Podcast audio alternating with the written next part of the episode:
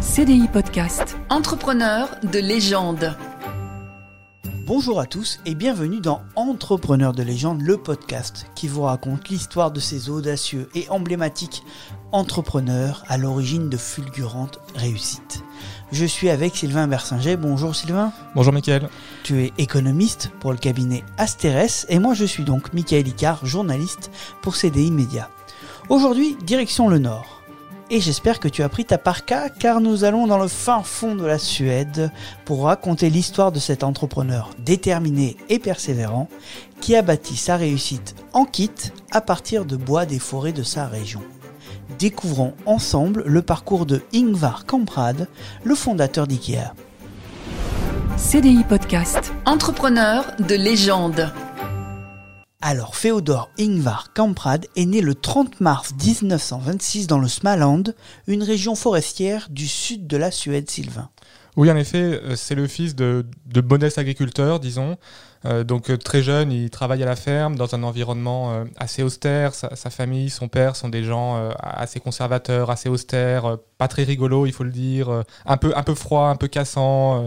Son, père lui dit qu'il est moyen, qu'il ne réussira pas, etc. Donc c'est c'est pas un environnement, disons très très rigolo. il travaille dur, donc à la fois à l'école parce que c'est un bon élève. Il va arrêter très vite ses études, mais mais c'est un élève à la fois intelligent et travailleur.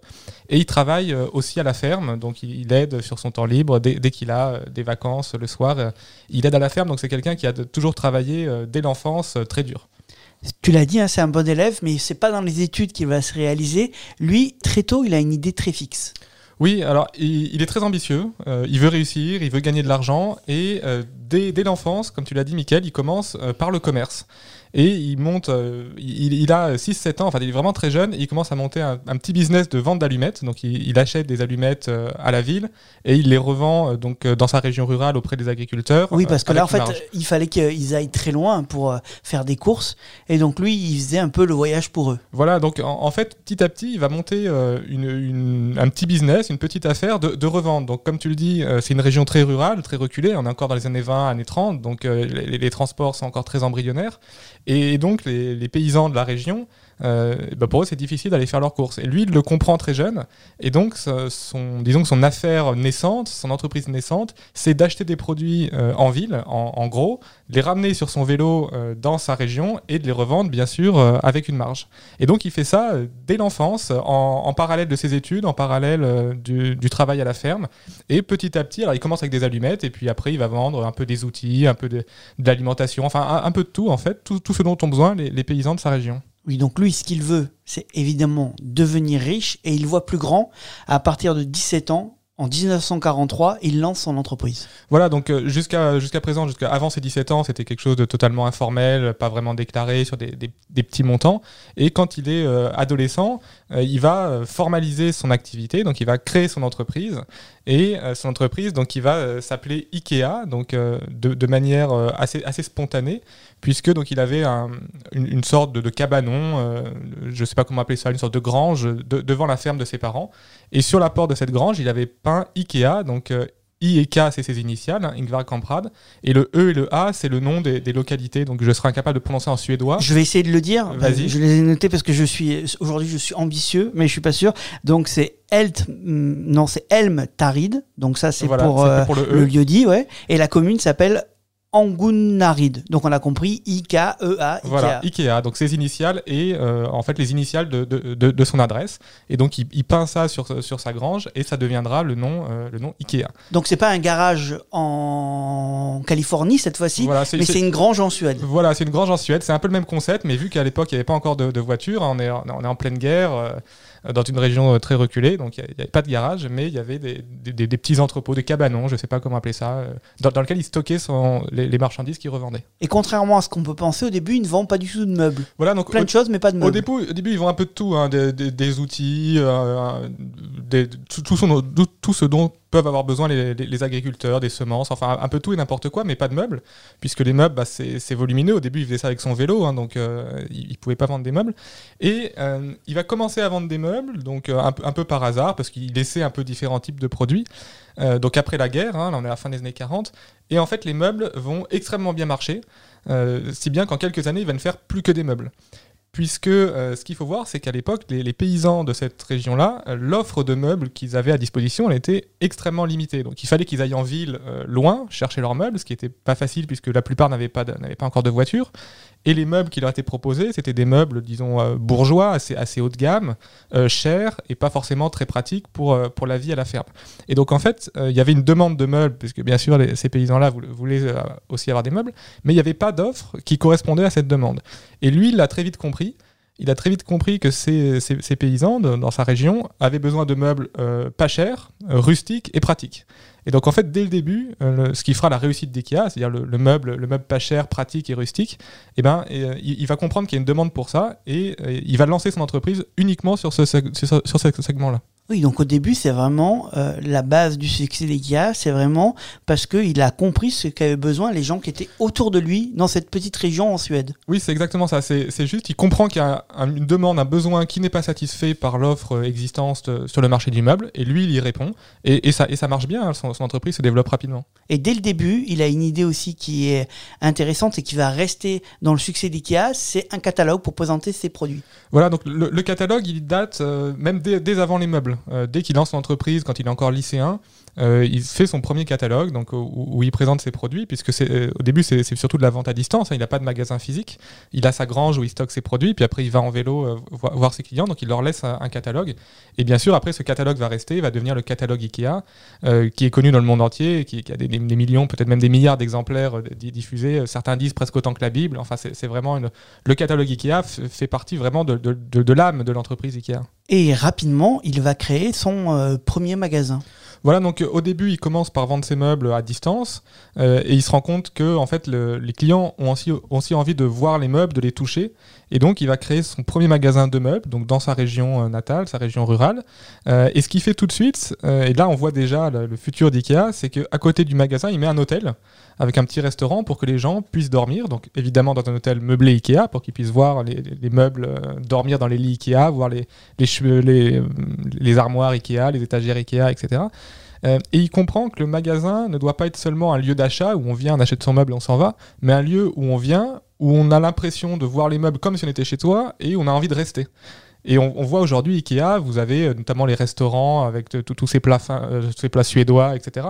Donc il y a dès le début un peu cette idée de concevoir le magasin comme un lieu de vie plus que comme un lieu uniquement de vente. Et il a compris aussi que l'achat de meubles, ça pouvait prendre un peu de temps et il fallait qu'il prenne le temps. Voilà, c'est- c'est- c'est-à-dire que le, le meuble après fait partie de l'environnement de vie euh, intime des gens, et donc on n'achète pas forcément un meuble comme on achèterait euh, d'au- d'autres produits qui restent plus à l'extérieur de la vie.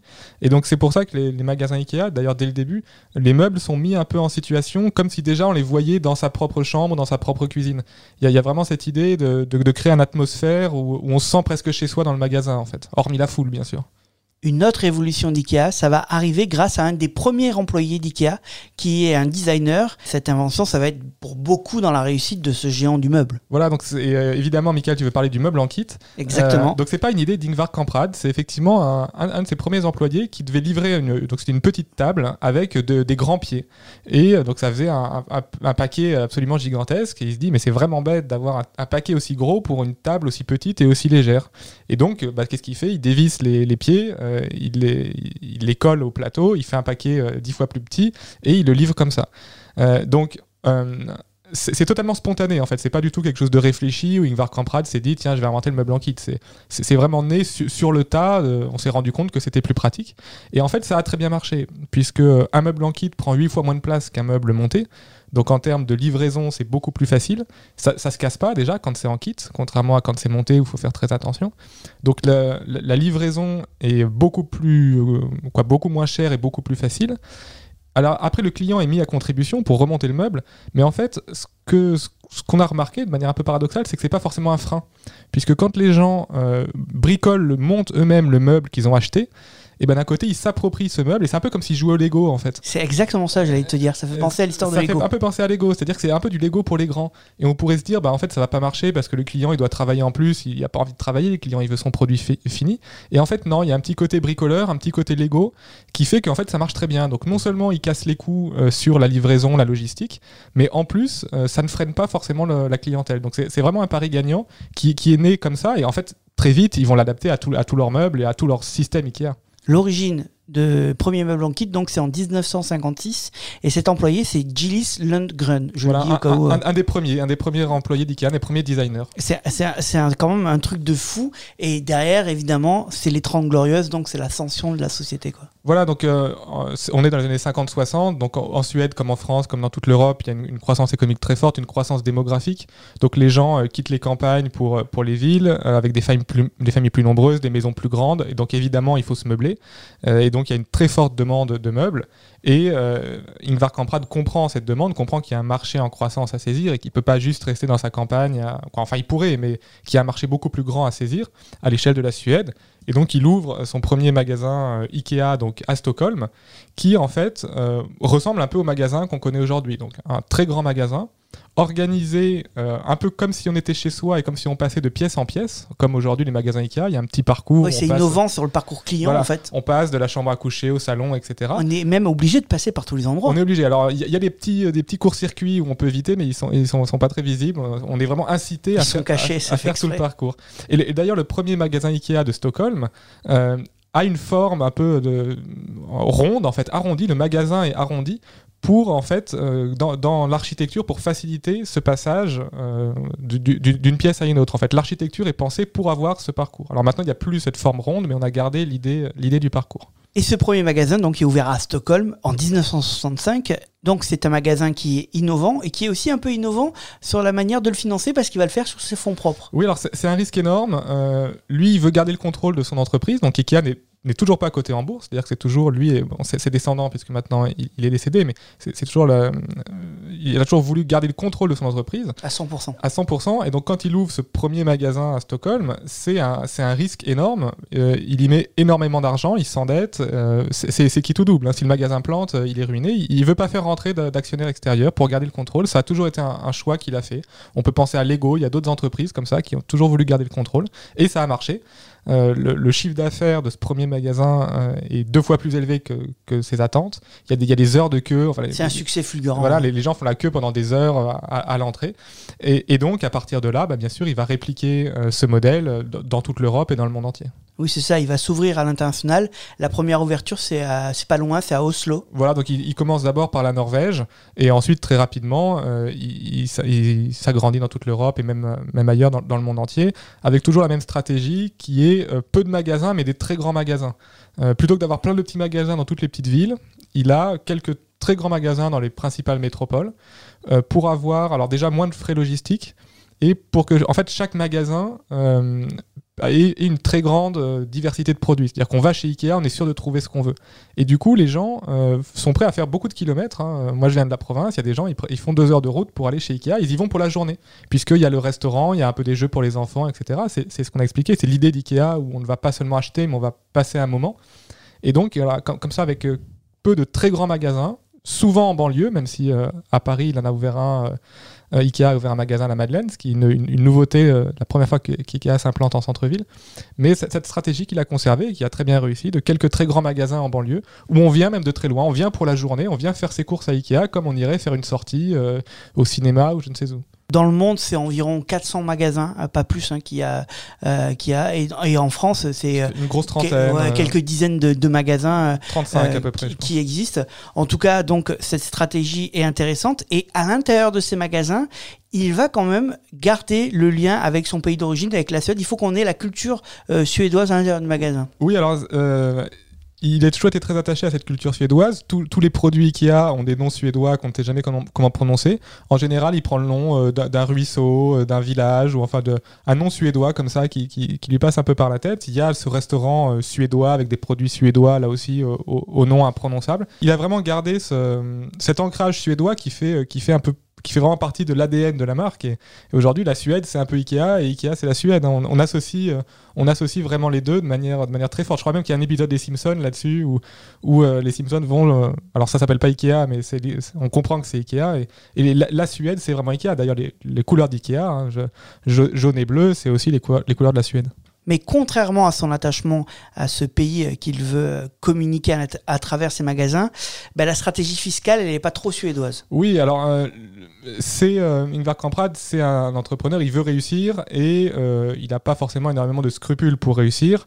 Il y, a- eu une, stratégie, quoi, une stratégie, disons, de ressources humaines assez, assez, assez agressive. hein. Les, salariés sont quand même là pour, pour, pour, travailler et pas pour rigoler. Euh, il va euh, installer son entreprise fiscalement euh, aux Pays-Bas parce que c'est plus avantageux. Et c'est quelqu'un, on peut dire, de radin, qui, qui le revendique presque. hein. Il, garde sa vieille voiture Volvo, il garde ses vieux habits. il n'est pas du tout le milliardaire bling-bling avec des yachts, des, jets privés, etc. Il, rogne sur toutes les dépenses, que ce soit personnelles ou, ou, ou dans l'entreprise. Et donc ça fait partie du personnage et du caractère du personnage, un peu, un peu gripsou, un, un- un peu avare, il faut le dire. Euh, Et même les meubles, à la fin, ils sont quasiment plus fabriqués en Suède. Oui, alors euh, effectivement, le, quoi, ça c'est pas que Ikea, le marché du meuble en général, euh, c'est c'est énormément la Chine. Euh, et donc bien sûr au début, les meubles étaient fabriqués en Suède, notamment dans, dans la région d'où il vient, qui était une région forestière où il y a- où il y avait beaucoup de bois. Mais très rapidement, les meubles ont été fabriqués euh, en Asie, en Chine ou en Europe de l'Est. Mais ça c'est pas propre à Ikea, c'est vraiment le- l'ensemble du marché du meuble, hormis le meuble un peu de, de luxe. C'est la même chose dans le vêtement. Dans le vêtement, il y a un peu de luxe qui est resté en Europe, et puis euh, la très grande majorité a été euh, délocalisée en Asie. Oui, donc son but, c'est quand même, son credo, c'est quand même de dépenser pas beaucoup pour lui, mais aussi pour ses clients. Oui, alors il a une stratégie clairement euh, de, de cassage de prix. On va chez Ikea parce qu'il y a un prix bas, un meuble facile à monter, qui s'adapte à peu près à toutes les maisons et avec un prix très attractif. Donc c'est une stratégie euh, grand public de, de, prix bas, clairement, hein, de, de grande distribution. Il, s'adresse euh, aux classes moyennes, aux classes populaires. C'est pas du tout un marché de niche euh, sur, sur quelques clients privilégiés. Mais il y a quand même des scandales autour d'IKEA, notamment en 1994. Oui, alors In- Ingvar Kamprad a été très critiqué pour son attitude pendant la guerre. Donc il était euh, encore adolescent, mais euh, il y a eu effectivement euh, des, des journalistes suédois qui ont re- ressorti des, documents historiques sur lesquels il aurait été très proche des jeunesses hitlériennes. Alors il vient d'une famille très conservatrice. ses, parents, ses grands-parents étaient clairement des sympathisants nazis d'extrême droite. Et lui aussi, quand il était jeune, visiblement, a été proche des milieux, des, milieux des, des jeunesses hitlériennes suédoises, ce, ce genre de mouvement-là. Euh, après, il s'en excusait, il a dit que c'était une, une- une erreur de Oui, jeunesse. il s'en cache pas vraiment, Euh, il s'en excuse plutôt. Voilà, il s'en est... donc c'est quelqu'un de très discret, hein, qui n'a jamais trop parlé de sa vie privée, mais effectivement, quand le scandale a éclaté, il, est, euh, il, il- il a, il a pris la parole euh, pub- publiquement, il a un peu mis ça sur le compte. euh, il n'a jamais été un grand militant, il n'a jamais combattu pour le régime nazi, mais- il a admis que, un peu comme une erreur de jeunesse, euh, liée aussi à son milieu euh, personnel, qu'il avait eu des sympathies euh, d'extrême droite euh, pendant, quand il était adolescent. Donc il y a une vraie culture autour d'IKEA, mais il y a aussi des dérapages. On a vu notamment des dérapages en France avec l'histoire euh, de la surveillance des salariés. Oui, Donc, récemment, ouais. euh, ouais, donc du coup, il y a quand même une sorte d'ambivalence autour d'IKEA. Quoi. Oui, donc c'est c'est une marque qui d'un côté est très sympathique. euh, beaucoup de gens aiment bien aller chez Ikea. euh, presque tout le monde, je pense, chez soi a au moins quelques meubles Ikea.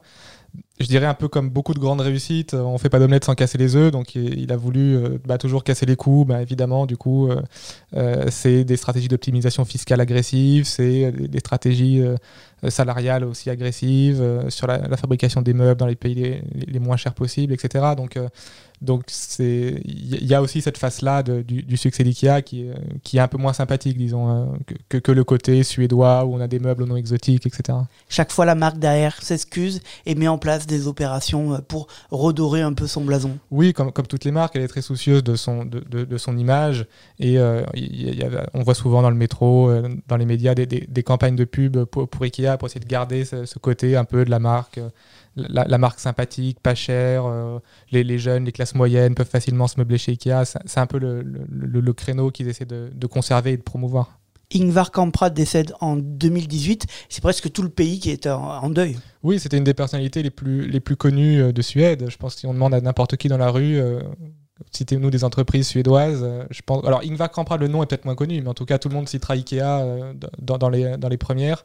Et euh, oui, c'était une, personnalité très, connue en Suède, du, du monde des affaires suédoises, même s'il avait beaucoup habité à l'étranger, là aussi pour des raisons fiscales.